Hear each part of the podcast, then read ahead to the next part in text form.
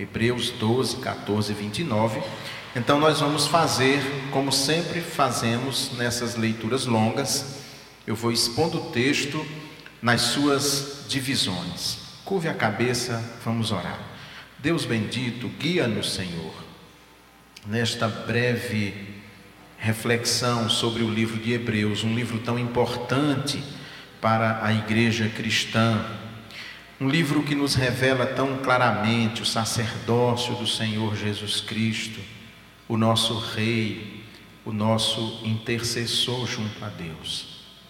Que essas grandes verdades desse livro, Senhor, encontrem no nosso coração repouso, que nós nela meditemos e possamos viver a fé cristã conscientes do Deus no qual nós cremos. Eu oro em nome de Jesus. Amém. Talvez a liderança política mais importante do século XX tenha sido Nelson Mandela. Nelson Mandela nasceu na África do Sul, um país que vivia uma grande segregação racial, a maior da história. Os negros não tinham direito nenhum na África do Sul, uma minoria branca governava aquele país. Nelson Mandela, muito novo, vivia na sua aldeia, muito provavelmente ele seria o, o líder da sua aldeia, mas muito jovem, ele deixou sua aldeia, deixou seu lugar e foi para Joanesburgo e foi para lá estudar. Jovem rebelde na primeira juventude, muito rebelde, participou de grupos já contra o regime do apartheid, mas depois de formar-se em direito, ele começa então a lutar pelos direitos dos negros, mas pacificamente. Nelson Mandela então é um, um líder pacifista e vai lutar para que os negros tenham direitos no seu berço, na sua pátria, no lugar onde eles nasceram, onde viveram seus ancestrais, onde está a mais antiga cultura é na África invadida por brancos, ele então vai lutar pelos direitos dos negros, mas vai ser denunciado, vai ser preso, fica 27 anos na cadeia. Nós fomos saber depois de muitos anos da prisão de Nelson Mandela que sua prisão foi arquitetada pela CIA, a agência americana que tem atuado no terceiro mundo, nos países da África e da América do Sul, fomentando golpes de Estado, tudo o que, que acontece de terrível nos países do terceiro mundo sempre tem um dedo da CIA por trás, é um órgão a serviço do mal mesmo. E a prisão de Mandela foi arquitetada pela CIA. Isso foi descoberto, saiu no próprio The New York Times. Mandela houve uma grande campanha para a sua libertação. Ele foi enfim liberto da prisão, depois de ter ficado 27 anos. Em 1993, ele que havia sido preso e condenado como um líder rebelde, ele recebe então o Prêmio Nobel da Paz. Mandela morreu em 2013, aos 95 anos, como o fundador praticamente da África do Sul. É o líder africano, sem dúvida nenhuma, mais importante de toda a história que nós temos conhecimento. Foi presidente do país, governou o país no sentido de pacificar o país e não levar a uma profunda guerra civil os negros é, se vingando da opressão branca. Mandela cons conseguiu fazer toda essa transição sem derramamento de sangue. Por que é que eu estou falando sobre Nelson Mandela, usando Mandela como exórdio, como introdução ao nosso texto bíblico? Porque esse texto fala sobre a graça de Deus, que é ela que nos capacita. A graça de Deus, nós, a maneira como nós conhecemos, ela se divide em graça comum e graça especial.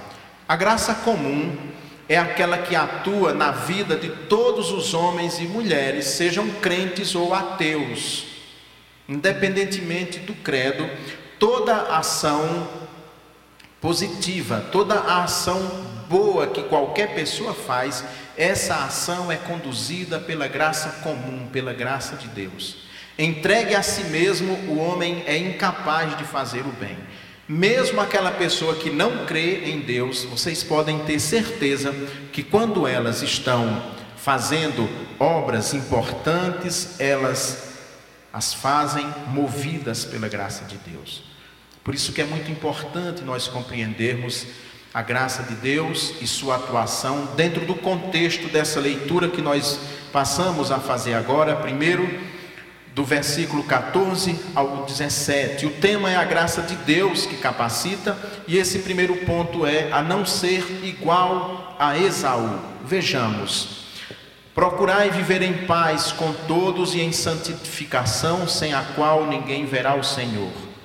Cuidado para que ninguém se abstenha da graça de Deus, que nenhuma raiz de amargura brotando vos perturbe e muitos sejam contaminados por meio dela. Ninguém seja imoral ou profano, como Esaú, que por uma simples refeição vendeu o seu direito de primogenitura. Porque sabeis que mais tarde, querendo ele herdar a bênção, foi rejeitado. E não achou lugar de arrependimento, ainda que o buscasse com lágrimas. Esaú era um homem belicoso.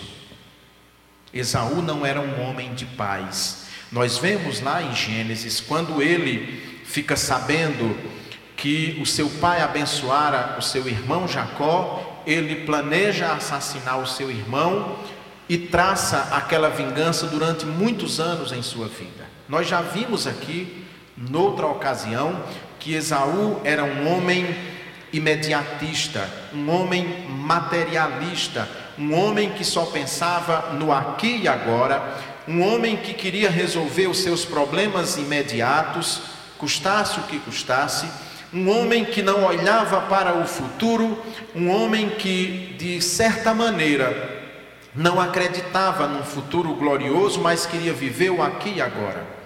Esaú, quando chega em casa, com fome, que pede comida a seu irmão Jacó, e Jacó diz que lhe dá comida em troca de sua primogenitura, um direito importantíssimo nas sociedades antigas ele não pensa duas vezes e troca aquela bênção especial que o filho primogênito teria, que todo filho primogênito tinha, ele troca por um prato de comida, porque ele queria resolver a vida dele imediata, ele queria resolver os seus problemas de hoje, ele queria resolver a sua fome imediata sem pensar no futuro. A graça de Deus nos capacita a não sermos como Esaú. Esaú, diferentemente de Nelson Mandela, que se levarmos em conta que na sua juventude ele de fato foi um jovem rebelde, nós vemos que Mandela, no passar dos anos, vai se transformando num promotor da paz a graça de Deus atua em sua vida, a graça comum atua em sua vida e transforma aquele homem que durante 27 anos ficou encarcerado, em vez de sair da prisão enfurecido, querendo vingar os que o encarceraram, ele promove a paz no seu país. Ninguém tem uma atitude dessa se não for movido pela graça de Deus. Qualquer homem entregue aos seus instintos, qualquer mulher entregue aos seus sentimentos mais profundos, queria vingança. Organizaria o povo negro para expulsar da África do Sul os, os brancos, expatriar tomar todos os bens, fazer uma grande revolução no país, mas Mandela então procura a paz. A graça de Deus nos capacita a não sermos como Esaú. A graça de Deus nos capacita a não sermos materialistas, a não sermos imediatistas. A graça de Deus nos capacita a enxergar o futuro. Nós não podemos ser pessoas que só pensamos no hoje no agora, sem nenhuma previsão de futuro, sem nenhuma preocupação com o futuro. Nós precisamos ter esta disposição. O texto, o texto já começa falando que a busca da paz é uma marca importante daquele que busca uma vida de santidade. Quem promove ações belicosas, quem promove o ódio de uns contra os outros, quem promove a violência, não está refletindo na sua vida a imagem de Cristo e nem uma vida interior de santidade e de um bom relacionamento com Deus. O texto nos diz que sem santidade, sem vivermos em paz com todos, não há como ver a Deus.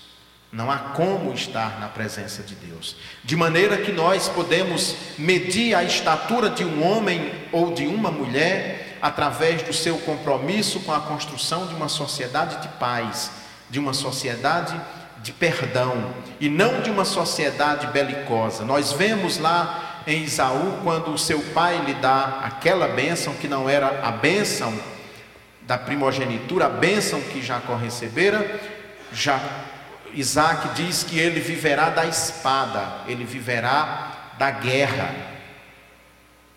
Esaú era rebelde, Esaú casou com mulheres cananitas, ele sabia que seus pais não queriam que ele casasse com aquelas mulheres pagãs, adoradoras de ídolos, mas ele casa com mulheres cananitas, com mulheres de sua região, onde ele está. Jacó, quando vai casar, o seu pai diz: Vai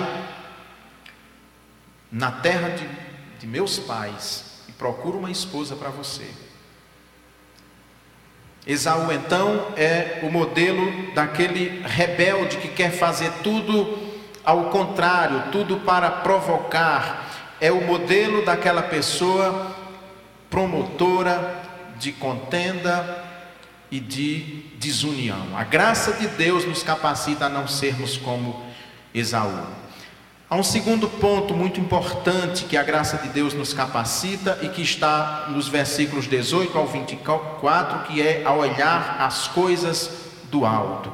Ainda não chegastes ao monte palpável e em chamas, à escuridão, às trevas, à tempestade ao ruído da trombeta, ao som das palavras que os que a ouviram suplicaram que não se lhes falasse mais, porque não podiam suportar o que lhes era ordenado. Mesmo o animal, se tocar no monte, será apedrejado. E a visão era terrível que Moisés disse: Eu estou aterrorizado e trêmulo. Mas tendes chegado ao monte Sião, à cidade do Deus vivo, à Jerusalém celestial, ao incontável número de anjos em reunião festiva, à igreja dos primogênitos registrados nos céus, a Deus, o juiz de todos, aos espíritos dos justos aperfeiçoados, a Jesus, o mediador de uma nova aliança, e ao sangue da aspersão que fala melhor do que o sangue de Abel. O autor está lembrando aqui quando Deus falava ao povo lá no Monte Sinai, ele não diz o nome do monte, mas isso aqui era no Monte Sinai. Quando ele entrega a lei a Moisés, a voz de Deus soava tão forte, era algo tão terrível, essa é a palavra, era algo tão terrível que o povo de Israel não suportou estar diante da presença de Deus e ouvir Sua palavra e disse: basta Basta, nós não queremos ouvir. Que Moisés seja o nosso mediador, que Moisés escute essa palavra e nos transmita depois aquilo que ele ouvir do Senhor. E aí nós vemos toda a história, então o Senhor ditando toda a lei a Moisés, e Moisés depois descendo do Sinai e falando e transmitindo para o povo a lei. Nós vemos aqui então que no Antigo Testamento a presença de Deus era motivo de medo, de terror, e aqui nós vimos que quem se aproximasse do monte morria, de fato isso acontece em algumas situações, e o autor de Hebreus está aqui nos lembrando que agora, no Monte Sião, agora na nova aliança, na nova Jerusalém, A presença de Deus, o estar com Deus, não era mais motivo de medo, de terror, de assombração, mas um motivo de paz e de regozijo. Ele está lembrando exatamente que o Filho de Deus, Jesus Cristo, o próprio Deus encarnado, viveu aqui na terra, caminhou com homens e mulheres, sentou à mesma mesa, comeu, foi tocado pelas pessoas, tocou nas pessoas, curou as pessoas, conversou com as pessoas, e a sua presença, ao contrário do que a presença de Deus provocava na antiga aliança, no Antigo Testamento, que era um medo tão grande que as pessoas nem podiam ouvir e pediram que Moisés ouvisse e depois transmitissem. Agora, o Filho de Deus aqui na terra, a sua presença é motivo de consolo para todos nós. Nós vemos no relato dos evangelhos as pessoas ficarem maravilhadas em ouvir o Senhor Jesus Cristo. Quantos textos depois do Senhor falar, nós lemos no relato do autor bíblico, dizendo que as pessoas ficaram maravilhadas com aquela palavra, que alguns diziam: nunca ninguém falou como esse homem. E a sua presença era uma presença de ternura no meio das pessoas. Aquela ideia de um Deus irado do Antigo Testamento, aquela ideia de um Deus vingativo que se tinha no Antigo Testamento, Jesus Cristo, que é o Deus vivo, o Deus verdadeiro, a mais perfeita imagem de Deus, homem, Deus que aqui viveu, nos mostra então um Deus terno, amoroso, acolhedor, justo, mas um Deus que veio para transformar a vida de todas as pessoas. Essa é a ideia que o autor de Hebreus está agora nos lembrando, nos remetendo, e, e é a graça de Deus que nos capacita a ver esse Jesus.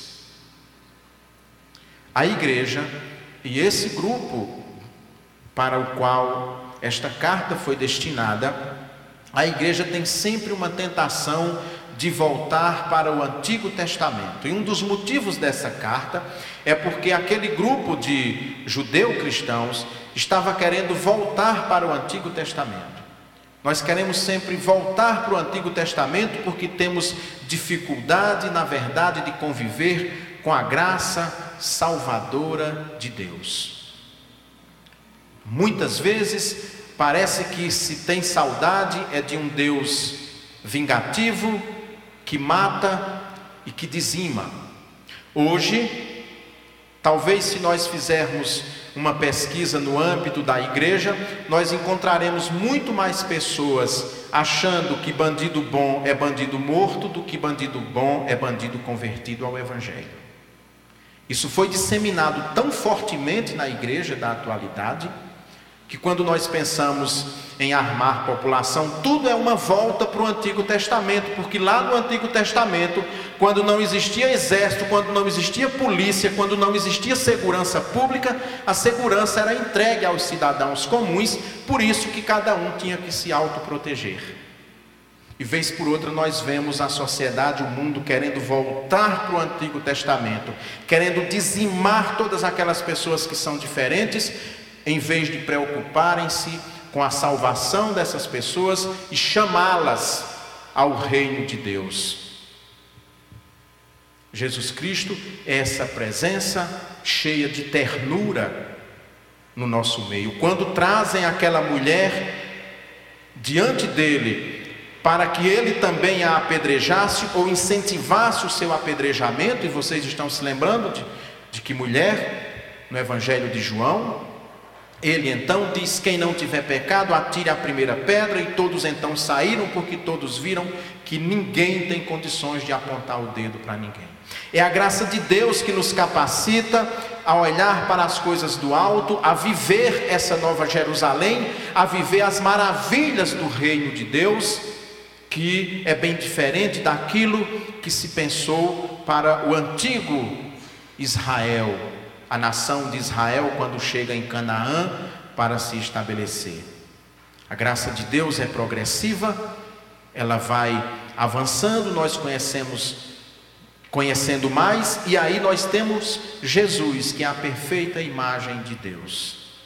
Ele sim, Deus se mostrou perfeitamente em Jesus. Jesus não é uma interpretação de Deus, mas é a própria exegese de Deus, é o próprio Deus. É a graça que nos capacita a ver isso, a enxergar esse Jesus, a não sermos como Isaú, a vivermos pensando nas coisas do alto. Por fim, a graça de Deus nos capacita a receber o reino inabalável. Versículos 25 ao 29. Cuidado para não rejeitardes aquele que fala, porque se não escaparam os que rejeitaram quem os advertia sobre a terra, muito mais nós se nos desviarmos daquele que nos adverte dos céus. A sua voz abalou então a terra, mas agora ele prometeu, dizendo: Ainda uma vez abalarei não só a terra, mas também o céu. Ora, estas palavras, ainda uma vez mais, apontam para a remoção de coisas que podem ser abaladas, ou seja, as coisas criadas para que permaneçam as inabaláveis. Por isso, recebendo um reino inabalável, sejamos gratos e dessa forma adoremos a Deus de forma que Ele seja agradável, com reverência e temor, pois o nosso Deus é fogo que consome. Nós precisamos então receber esse novo reino, essa nova proposta de reino de Deus, levando uma vida de santidade e de verdadeiros adoradores a Deus refletindo na nossa vida a vida de Jesus. Muitas vezes nós até seguimos a Escritura, aquilo que nos convém na Escritura, mas nós esquecemos que toda a Escritura converge para Jesus Cristo, que é a palavra, que é o próprio Deus. E é ao Senhor Jesus que nós devemos então imitar. Como procedia Jesus, como agia Jesus, o que falava Jesus, com quem andava Jesus, o que propunha Jesus. É a graça de Deus que nos capacita a perceber, a enxergar e querer caminhar com esse Jesus. Quando nós trilhamos outros caminhos, quando, quando nós buscamos outras, outros modelos, outra inspiração, nós estamos nos distanciando do próprio Senhor Jesus Cristo. Nós começamos falando sobre Nelson Mandela e da graça de Deus então que atua na nossa vida. Ainda que Nelson Mandela não fosse um cristão, ainda que Nelson Mandela não vivesse a fé cristã, as suas atitudes de promotor da paz o aproximam de todos aqueles que promovem a, paz em toda a Sagrada Escritura. E se ele fez isso, não é por que ele era um homem bom, porque ele era isso ou aquilo, mas porque a graça de Deus atuou na sua vida. A graça comum atuou e transformou aquele homem que parecia com Esaú num promotor da paz. Nós então precisamos sempre buscar nas pessoas, nos seguidores de Jesus Cristo, naqueles que se dizem cristãos, se eles também são promotores da paz, se eles olham para a Jerusalém celeste, se eles buscam uma vida de santidade sem a qual ninguém vê a Deus. E a vida de santidade é imitar ao nosso Senhor e Salvador Jesus Cristo, e só a graça de Deus nos capacita a isso e nada mais. Que nós nos, esforcemos para que a graça de Deus não encontre no nosso coração nenhum empecilho e possa atuar livremente e que nós sejamos também conhecidos como promotores da paz. Amém.